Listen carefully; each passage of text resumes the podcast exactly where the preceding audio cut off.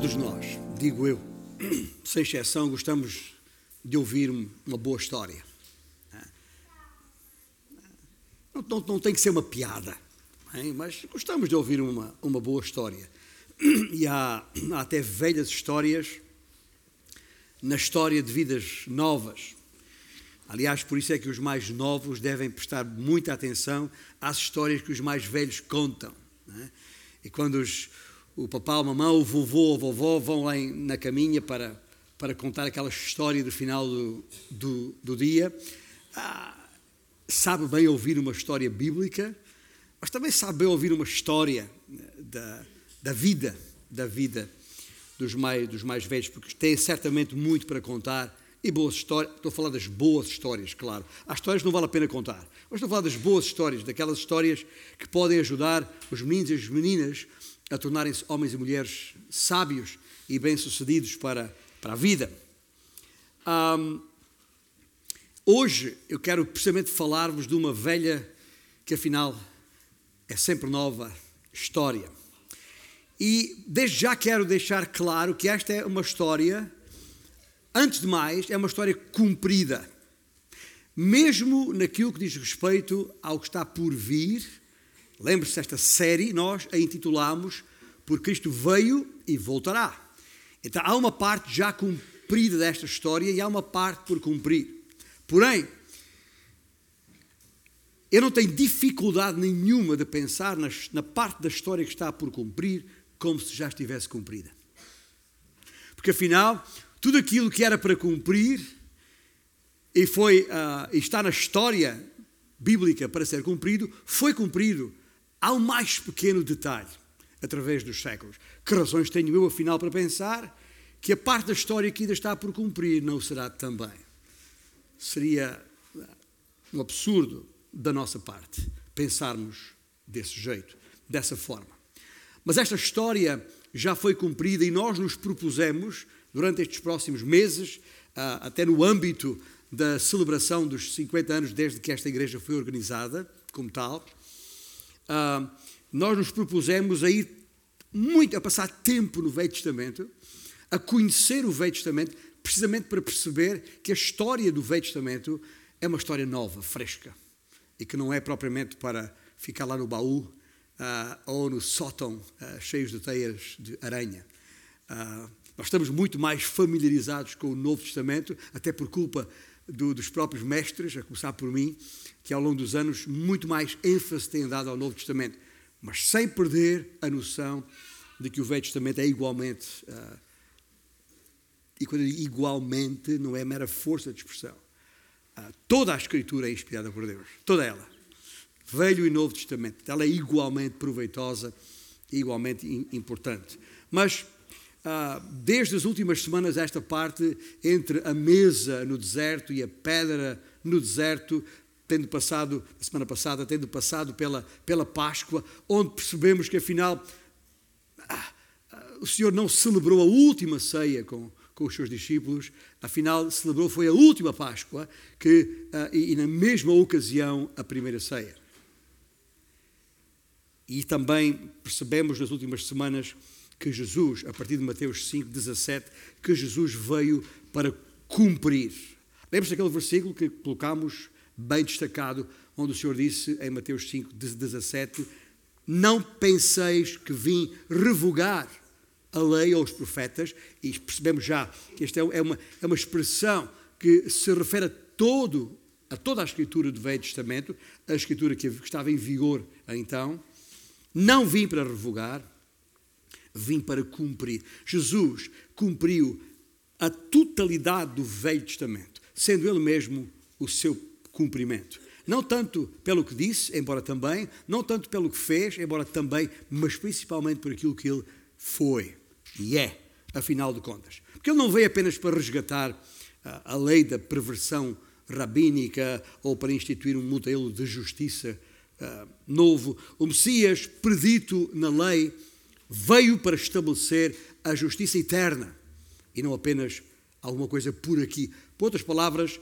não havia qualquer diferença e desafio qualquer um a encontrar entre as suas palavras, os seus atos e aquilo que ele é, de facto, o seu ser.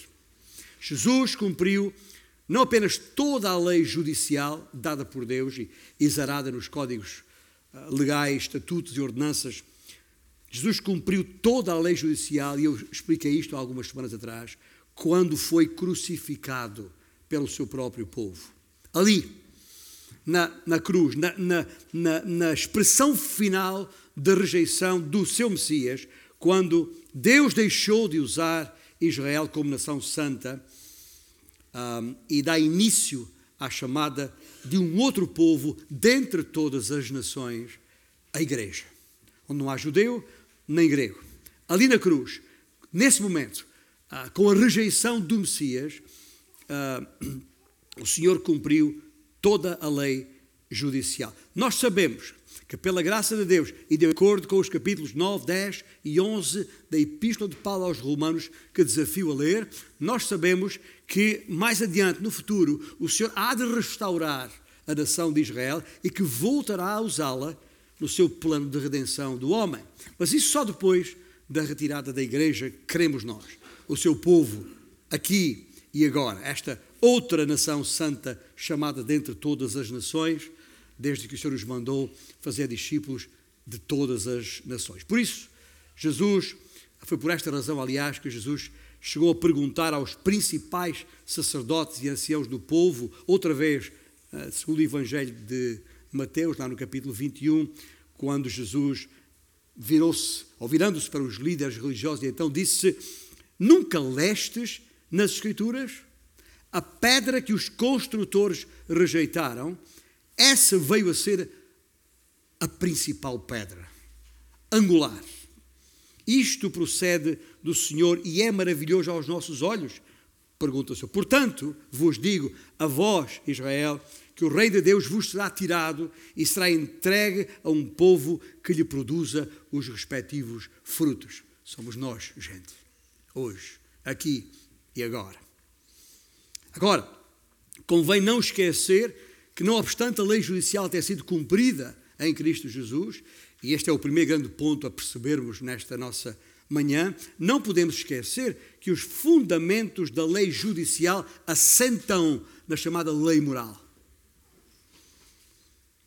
E digo isto porquê? Porque os princípios da lei moral, ah, porque divinos, ah, mantêm o seu vigor e efeito e devem ser por nós considerados enquanto povo do Senhor. Estamos falar dos porque os princípios subjacentes à lei em si são bons. Vêm do coração do Senhor e por isso só podem ser bons. Vêm do, do, do Deus soberano e por isso não podem ser desprezados. Mas os termos da lei judicial relacionados com Israel, aquilo que está lá em Levítico, designadamente no capítulo 26, que depois podem perceber, foram anulados a partir do momento da rejeição final e total do seu Messias. Quando Deus permitiu que Israel fosse ah, ah, ah, pelo caminho que escolheu ir, Israel perdeu, e perdeu por um período prolongado de tempo, que ainda vigora, a sua identidade enquanto povo de Deus. Não pensemos que o Israel que existe hoje tem alguma coisa a ver com o povo de Deus. Não tem. Por isso, não, não fiquem chocados nem surpreendidos com muitas posições uh, políticas e orientações. Ainda é um povo especial? É. Ainda é um povo protegido por Deus? É. Porque vai ser ainda restaurado por Deus. Mas neste momento, Israel é uma nação entre as muitas nações onde o Senhor nos mandou fazer discípulos. E é preciso termos isso fresco e sempre vivo nas nossas, nas nossas mentes. Ah, portanto, ah, e tal como referia há pouco, Cristo, no, no seu perfeito cumprimento da lei, da lei moral, estabeleceu o exemplo que todos os seus discípulos devem seguir. Não esqueça que a lei judicial, embora cumprida totalmente em Cristo e abolida no momento da rejeição do Messias, ela assenta numa lei moral que não tem, uh, uh, que é intemporal. E não está condicionada pelas circunstâncias, porque emana do próprio Deus. E ainda tem a lei cerimonial, por falar em, em, em, em história cumprida. Tem a lei cerimonial. E como é que Cristo cumpriu a lei cerimonial? Isso ainda é mais fácil de perceber. E não há volta a dar. Foi precisamente quando morreu na cruz. Quando Cristo morreu na cruz, naquele preciso momento em que o véu do templo, em que o véu do templo se rasgou em duas partes, de alto a baixo. E este, esta, este movimento de alto a baixo é muito significativo, porque nos ajuda a perceber que não é obra de homem, é obra é do alto, é de cima para baixo. Quando o véu do templo se rasgou em duas partes, quando o Senhor clamou naquela cruz, está consumado. E o acesso ao Santo dos Santos foi aberto. Quando ele ali faz esta declaração, todo o sistema judicial, sacerdotal, levítico está terminado. Finito, como se diz, como dizem os italianos. Acabado. Cumpriu a lei judicial quando foi rejeitado. Cumpriu a lei cerimonial quando morreu. Cumpriu a lei moral na sua vida da perfeita obediência. E isso será para consideração no nosso viver até que nos encontremos com Ele face a face, a nossa bendita esperança. O livro de Hebreus, por exemplo, tem muito para nos ensinar a este respeito, a respeito dessa mudança radical na relação do homem com Deus, mas lá iremos. Havemos de passar tempo no livro de Hebreus mais tarde. Portanto, é uma história cumprida. Em segundo lugar, esta é uma história contada contada. Ah, nos já mais de 25 anos que, que, que, levo na liderança desta igreja, pela graça de Deus, e, e no que respeita à orientação que fui dando para o cumprimento da missão que lhe é devida enquanto igreja local, nunca escondi a importância do livro de Atos. Aliás, foi o livro de Atos e a sua leitura que, que mexeu comigo quando percebi, anos, lá, anos atrás, ainda durante a década de 90, que quando percebi pela leitura do livro de Atos que os discípulos de Cristo, onde chegavam, alvoroçavam a, a, coisa. Ou seja, onde eles chegavam, nada ficava igual.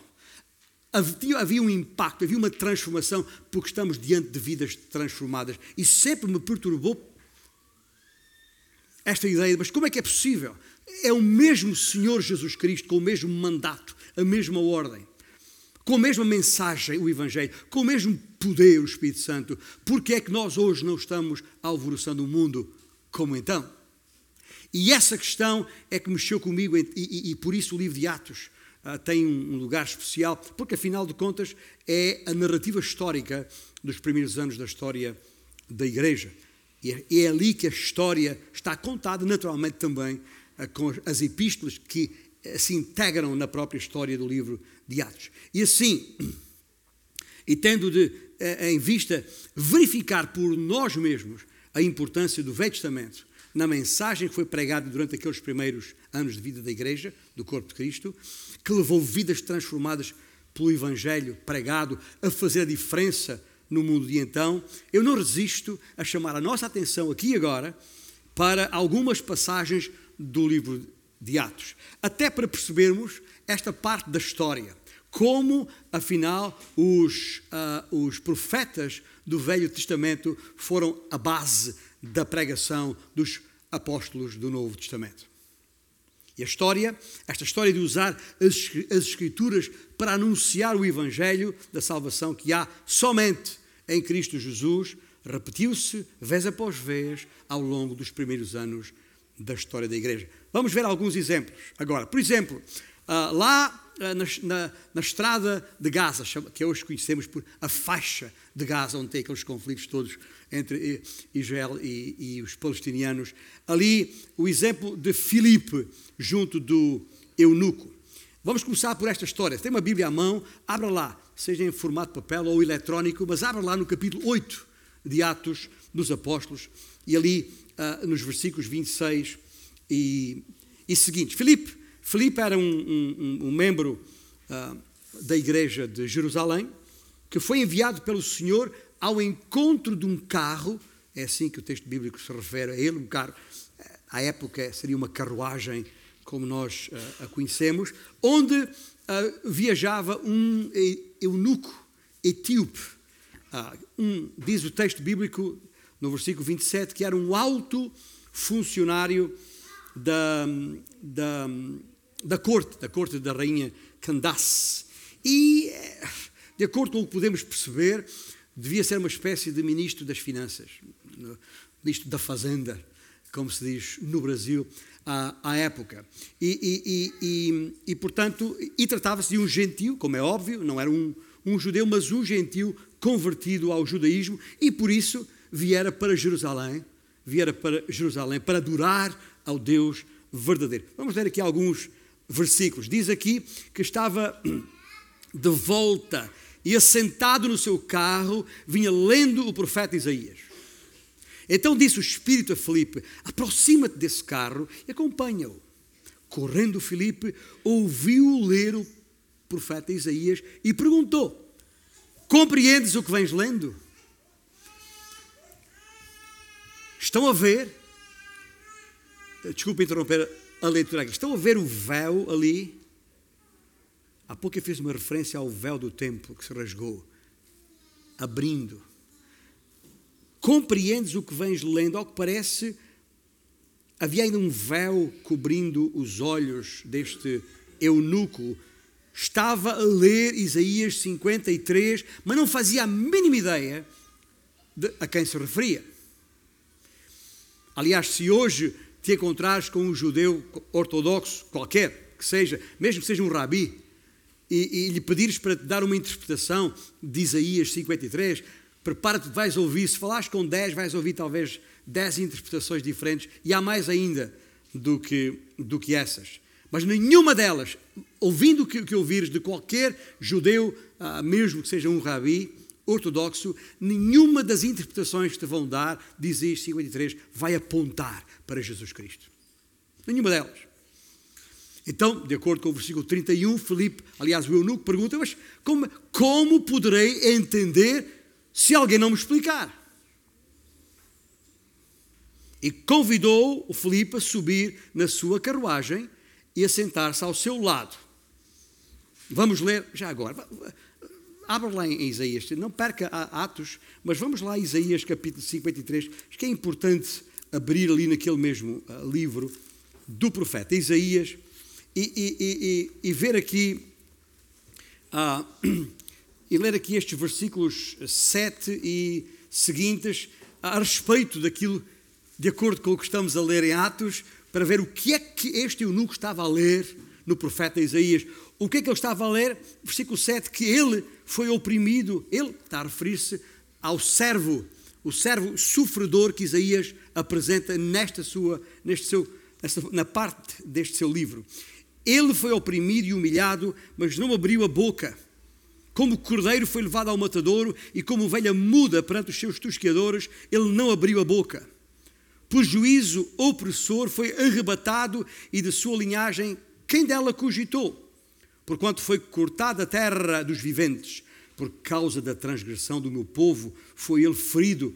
Designaram-lhe a sepultura com os perversos, mas com os ricos esteve na sua morte posto que nunca fez injustiça, nem dolo algum se achou em sua boca. Todavia, ao Senhor agradou moê-lo, fazendo-o enfermar. Quando der ele a sua alma como oferta pelo pecado, verá a sua posteridade e prolongará os seus dias, e a vontade do Senhor prosperará nas suas mãos. Era isto que o eunuco estava a ler. E veja, ele estava vindo de Jerusalém, onde estava em contato com os líderes religiosos os, os principais que conheciam da frente para trás, trás para a frente, o conteúdo das Escrituras. E ele ainda assim lia, mas não entendia rigorosamente nada do que estava a ler. Porque certamente os líderes religiosos de então, a interpretação que estavam a dar àquele, àquele servo sofredor, entendiam eles ser a própria nação de Israel. Já agora, deixa eu fazer aqui um parênteses. Abra um parênteses aqui. Gente,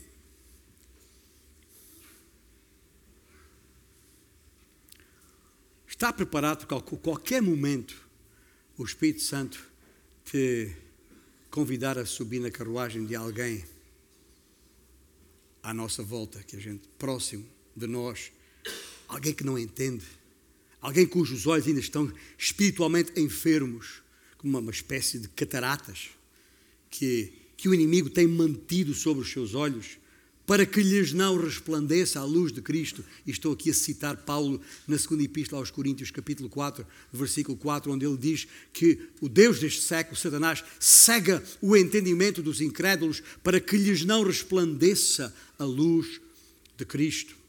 Vale a pena pararmos para pensar nisso. Vale a pena pensar não só nessa possibilidade, eu chamei-lhe aqui metaforicamente eh, quais cataratas. Uh, uh, e, e, quando me lembrei disto, uh, entendi que devia ir consultar a um especialista a respeito desta matéria para perceber o que é, que é isto de, de, de, de, opacidade visual. O que é, que é isto? E então, para o efeito, fui consultar a explicação do reconhecido oftalmologista, professor Dr.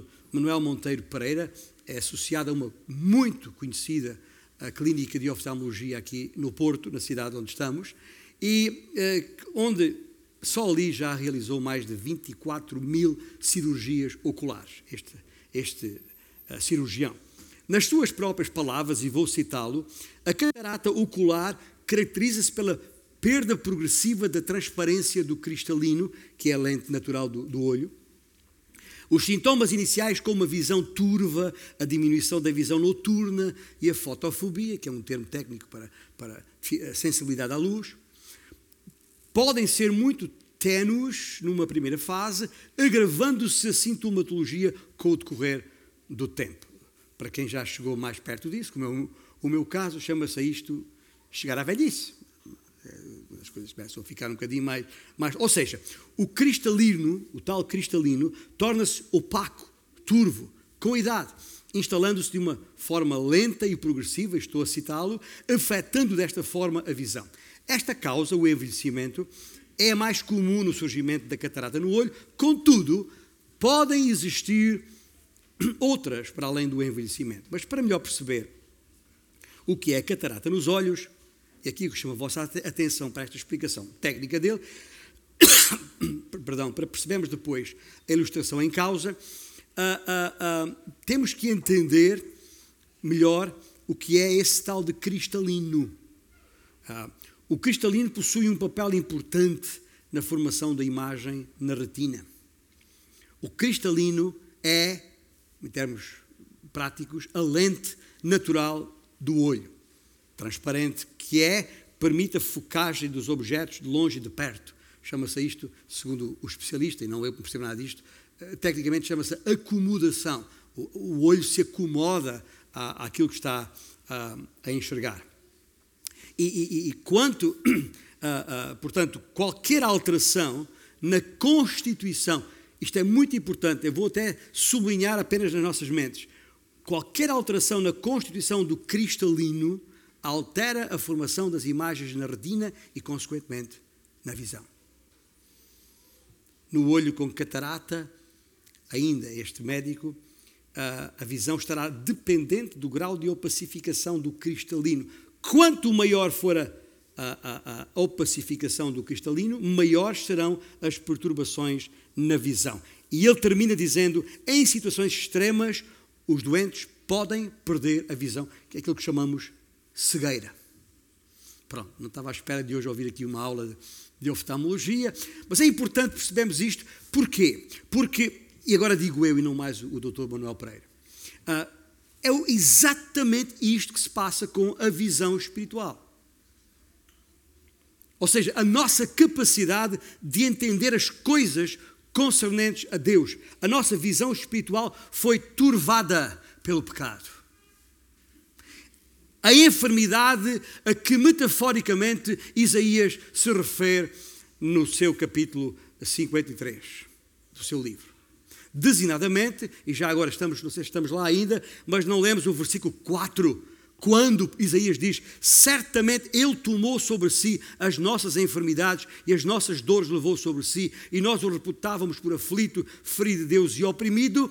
E apesar das muitas interpretações que há por aí no meio evangélico em geral, de que estas enfermidades se referem a, doença física, se ler o contexto, não pode nunca chegar a essa conclusão. A enfermidade que está aqui em causa, não é que o Senhor não pode curar qualquer enfermidade, uma catarata física seja. Claro que pode, não há limitação para o poder do nosso, do nosso Deus. Está bem? Eu até a, a, a, rejeito aquela ideia não, chamada não sou cessacionista, não afirmo em circunstância alguma que há dons que já acabaram. Onde é que isso está, está escrito? O nosso Deus pode usar quando Ele quiser, como Ele quiser, curar qualquer pessoa, se Ele quiser. E não dependendo da fé da pessoa em causa, mas se for para, para a sua própria glória. Eu digo isto porque a interpretação adequada destes versículos tem a ver, esta enfermidade que está aqui é o pecado. É a isso que ele se refere. E basta ler uh, todo o contexto, inclusivamente uh, uh, os versículos seguintes. É só ler os versículos 5 e 6, onde está escrito: Mas ele foi traspassado pelas nossas transgressões e foi moído pelas nossas iniquidades. O castigo que nos traz a paz estava com ele, sobre ele, e pelas suas pisaduras fomos sarados. Todos nós andávamos desgarrados como ovelhas, cada um se desviava pelo caminho, mas o Senhor fez cair sobre ele a iniquidade de nós todos. Esta é a doença em causa, esta é a enfermidade em causa, o pecado. E este pecado em nós turva o nosso entendimento, a nossa capacidade de ver o Senhor, de entender as coisas respeitantes ao Senhor. E já agora, ao ponto de nos cegar espiritualmente. E aí, gente, que me ouve nesta manhã, o único cirurgião que nos pode valer é Cristo. Amém? Não há outro pelo qual possamos ser salvos desta enfermidade que é a nossa própria iniquidade. É Cristo só. Solus Christus, um dos cinco solos ou solas da, da reforma protestante. E ali, naquela passagem da Escritura, ficamos a saber que ele, como cordeiro, foi levado ao matador e como velha muda perante os seus tosqueadores, não abriu a sua boca. E isto já resolve o erro, o equívoco, para não dizer a heresia judaica, de pensar que o servo sofredor que Isaías fala se refere à própria nação de Israel. Como é que isso é possível? Este servo que Isaías fala não abriu a sua boca. Israel não parou até hoje de falar, de murmurar, de se lamentar diante de qualquer dificuldade da sua própria vida. Este servo superdor que Isaías fala, diz que foi resgatado, foi tirado daqui. E nós sabemos que foi, foi assunto aos céus. Israel nunca saiu daqui. Portanto, é impossível que Isaías esteja a referir à nação de Israel neste contexto. De maneira nenhuma. É uma impossibilidade. E não admira, portanto, que o nosso amigo Felipe não conseguisse enxergar a coisa. Não obstante já ter ouvido tantas explicações dos líderes religiosos à época, não fazia a mínima ideia da identidade daquele cordeiro. Então, estamos de volta em Atos 8, já agora. De volta em Atos 8, no versículo 34, Lucas, que escreve o livro de Atos, ah, ah, nos dá conta de que o eunuco disse a Filipe: Peço-te que me expliques a quem se refere o profeta. Fala de si mesmo ou de algum outro? Como que diz? Afinal, Felipe, fala aí, de quem é que Isaías está para aqui a falar? Então, versículo 35, Felipe, Felipe explicou. Explicou como? Nota bem, porque esta é a questão que estamos a tratar nestas semanas. Felipe, começando por esta passagem da Escritura, começando por esta passagem da Escritura, qual? Isaías 53 anunciou-lhes, anunciou-lhe a Jesus. Gente, isto é lindo. Porque, é, nem mais nem menos, sem perder tempo algum, começando por ali mesmo. A questão é essa, dizia 53, então foi usada por Filipe para pregar o Evangelho. Ah, quanta falta de Filipos há na igreja hoje de gente que é capaz de pegar em qualquer tema, qualquer questão, qualquer assunto suscitado por qualquer pessoa que nos manda subir no seu carro e que está confuso e não consegue entender e precisa da nossa explicação. Porque há muitos que não entendem. São muitos ainda os incrédulos que nos rodeiam. E nós temos a mensagem da salvação. Não sabemos se vão ser salvos ou não, não é problema nosso, não é da nossa conta. Nós não sabemos o que vai acontecer a quem pregamos o Evangelho. Filipe não sabia o que ia acontecer com o eunuco. Mas é preciso falar, é preciso que aquela mensagem da salvação seja proclamada, porque é a única solução para a cegueira espiritual em causa. Lembra-se? É o próprio apóstolo Paulo, na sua epístola aos Romanos, lá no capítulo 10, curiosamente, que ele diz: Como crerão naquele de quem nada ouviram? E como ouvirão se não há quem pregue? Nós estamos sempre a dizer, ah, o pessoal não quer saber, o pessoal não crê, é um mundo incrédulo. Escuta, mas, o que, mas como crerão se não ouvirem? E como ouvirão se ninguém pregar?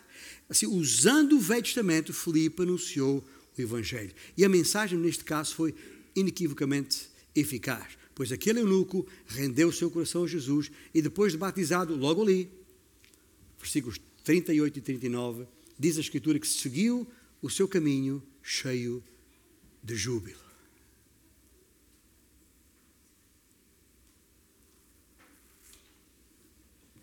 Vamos ver mais um exemplo. O exemplo de Pedro em Cesareia, quando foi enviado pelo Senhor. Estamos agora em Atos, capítulo 10 quando foi enviado pelo Senhor até junto de um, de um centurião, um comandante de, de uma companhia um, das tropas romanas, e, e, e foi ter uh, uh, com, com ele, já agora, não vamos ler tudo ali, neste capítulo, mas atestando mais uma vez, não só o que estava escrito em, e se ler todo o capítulo vai perceber isso, não só o que estava escrito em Isaías 53, mas também o que está escrito em Jeremias 31, outra escritura, que especialmente os versículos 31, 32, 33 e 34 de Jeremias 31. Lembra? Jeremias 31, 31. Depois em casa pode ler isto com mais atenção. É uma das principais passagens do Velho Testamento a respeito da nova aliança do Novo Testamento. Está bem? E, e vamos dar a, esta, a este texto especial atenção mais adiante no tempo se o Senhor nos permitir chegar lá. Mas voltemos a Atos 10, versículos 27 e 28, Lucas dá-nos conta que, chegando a Cesareia, a casa deste tal Cornélio, Pedro, falando com ele, entrou, encontrando muitos reunidos ali, a quem se dirigiu, dizendo: Vós bem sabeis que é proibido a um judeu a juntar-se ou mesmo aproximar-se a alguém de outra raça. Mas Deus me demonstrou que nenhum homem considerasse ah, comum ou imundo e Jesus, já agora, diz ele no versículos seguintes, 42 e 43, nos mandou pregar ao povo e testificar que Ele, Jesus, é quem foi constituído por Deus, juiz de vivos e de mortos. Dele todos os profetas dão testemunho de que, por meio do seu nome, todo aquele que nele crê recebe remissão de enfermidades remissão de pecados. Estou-me a lembrar de um outro profeta, Zacarias, um daqueles que a gente raramente lê. Ah, o penúltimo livro do Velho Testamento, lá na parte final, capítulo 13, versículo 1, Zacarias escreveu: Naquele dia haverá uma fonte aberta para a casa de Davi para remover o pecado e a impureza.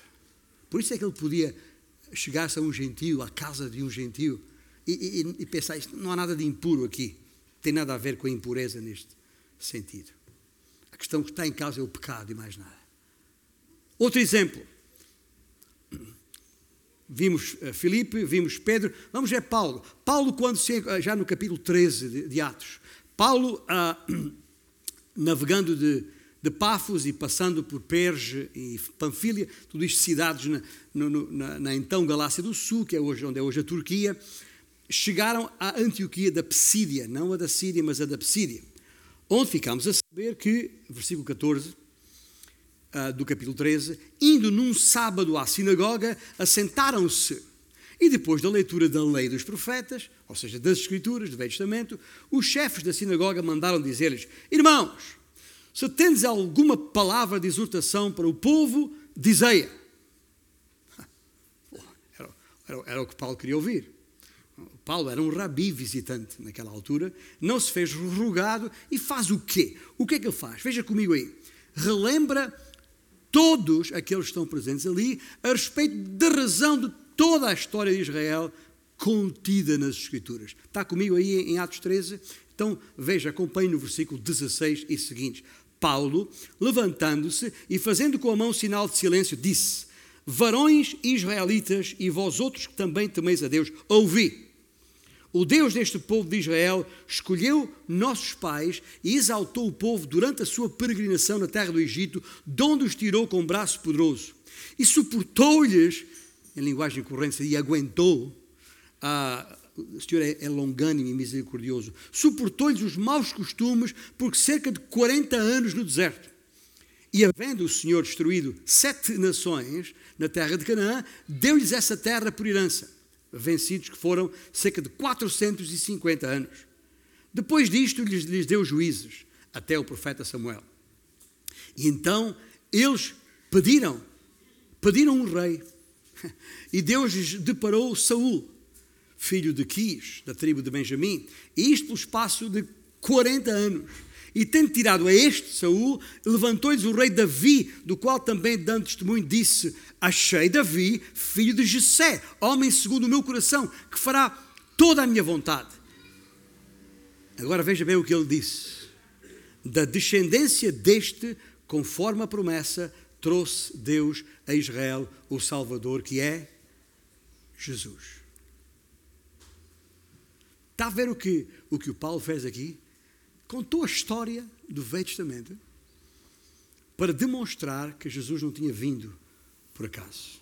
Fica assim evidente que Jesus é o cumprimento da promessa feita a Davi. E mais uma vez digo, está tudo lá no Velho Testamento. Neste texto que acabamos de ler, não, não temos tempo para lá, mas depois em casa, leia, leia uh, uh, 1 Samuel, capítulos 9 e 10. Leia 2 Samuel, capítulo 7, porque é ali que está tudo aquilo que Paulo está a dizer aqui na, na sinagoga. Ele estava a referir-se a esta história. Por outras palavras, disse a todos aqueles judeus na sinagoga que, se conheceis as Escrituras como afirmais, saberíeis, sem qualquer margem para dúvida, que Jesus é o seu cumprimento cabal. E podíamos seguir mais adiante, no, no, no, no capítulo 18 de Atos.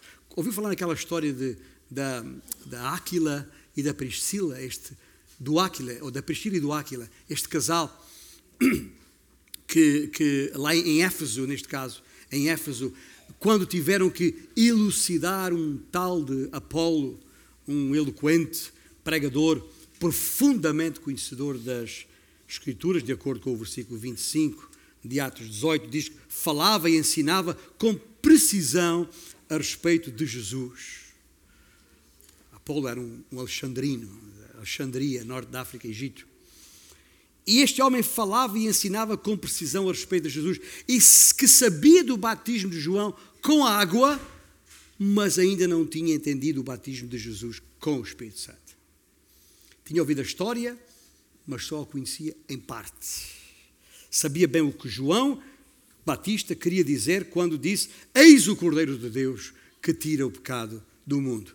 Mas só quando, e estou a citar os versículos ali, só quando elucidado por, por Priscila e Áquila, com mais exatidão a respeito do caminho de Deus nas Escrituras, isto é, o significado de Cristo nas Escrituras, só então ele creu e recebeu o Espírito Santo. E mudou a vida do homem, claro está.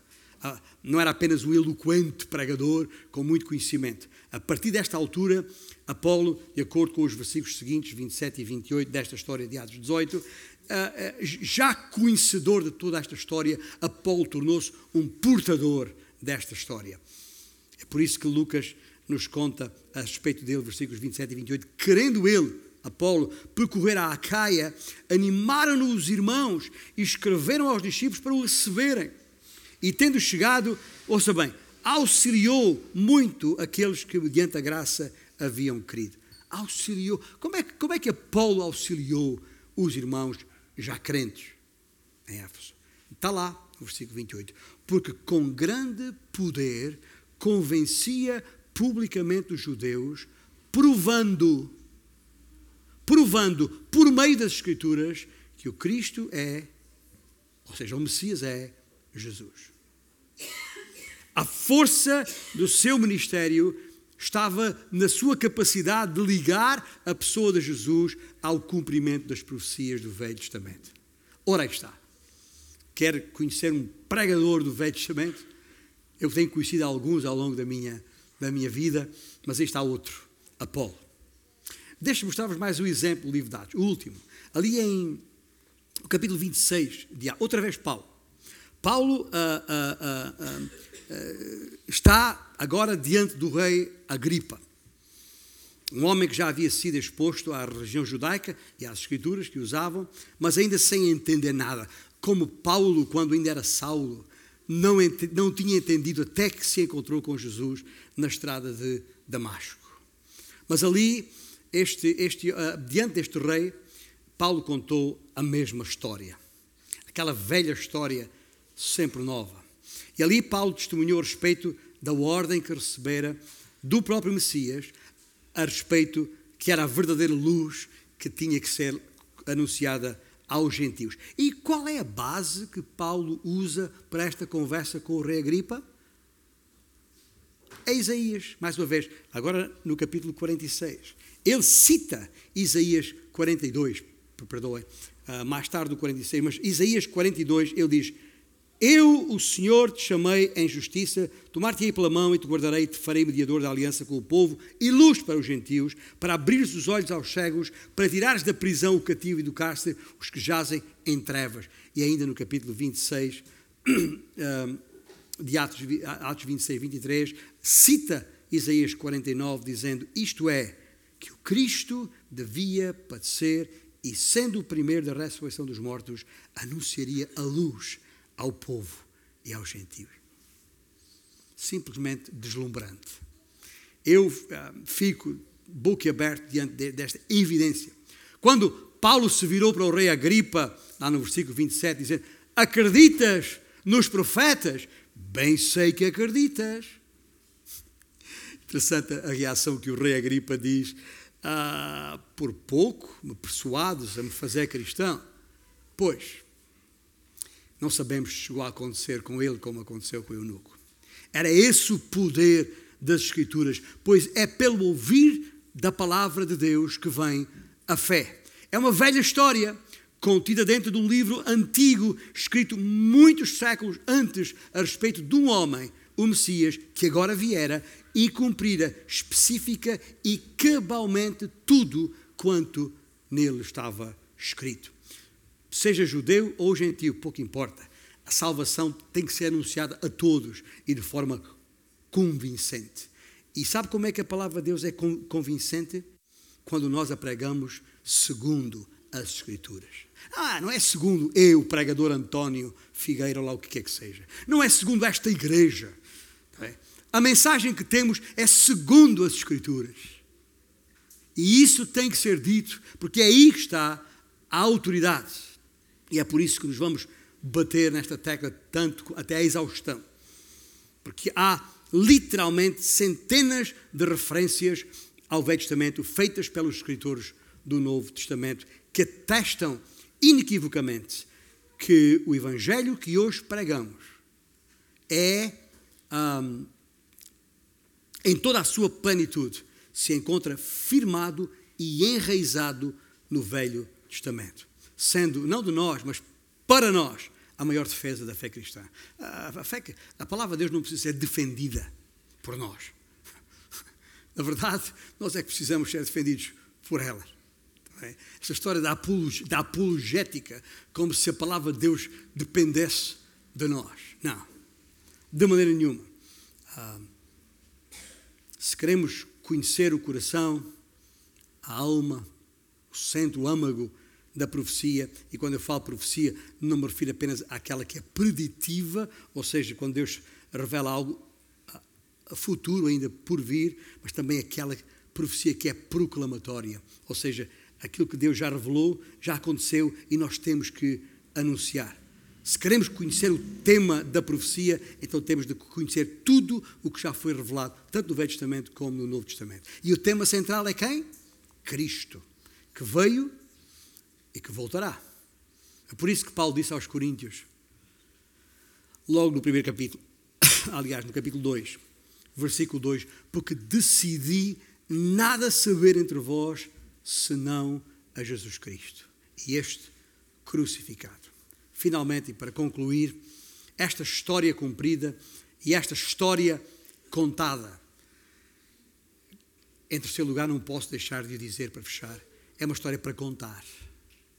É uma história para contar. Esta mesma história a respeito do Senhor Jesus Cristo, repetida vez após vez pelos nossos irmãos no primeiro século, é suposto ser repetida por nós até que este mesmo Jesus volte. Pois ele veio e voltará, comprometeu para buscar os que são seus. A mensagem do perdão dos pecados, que é transversal a todo o Velho Testamento, tem hoje o mesmíssimo poder.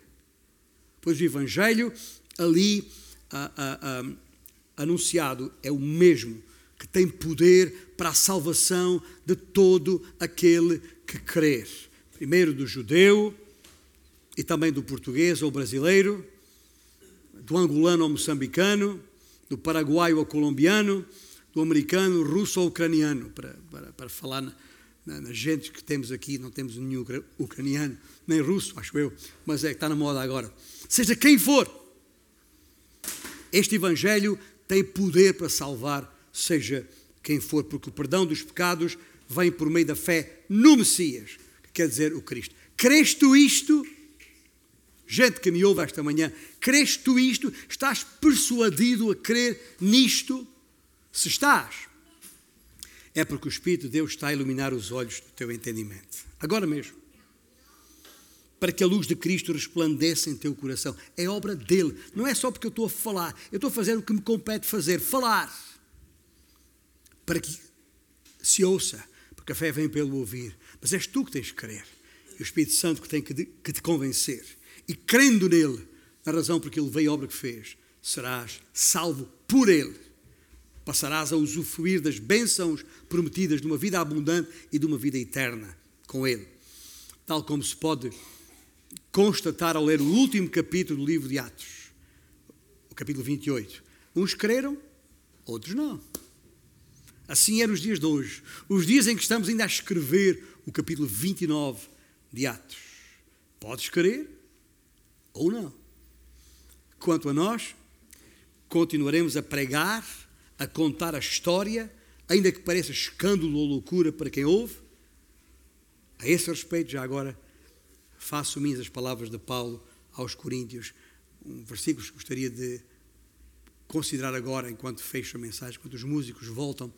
Vamos cantar um cântico que é um dos meus favoritos da nossa coletânea, de, da nossa seleção de cânticos, porque é uma, é uma afirmação da nossa fé, é um autêntico credo apostólico cantado.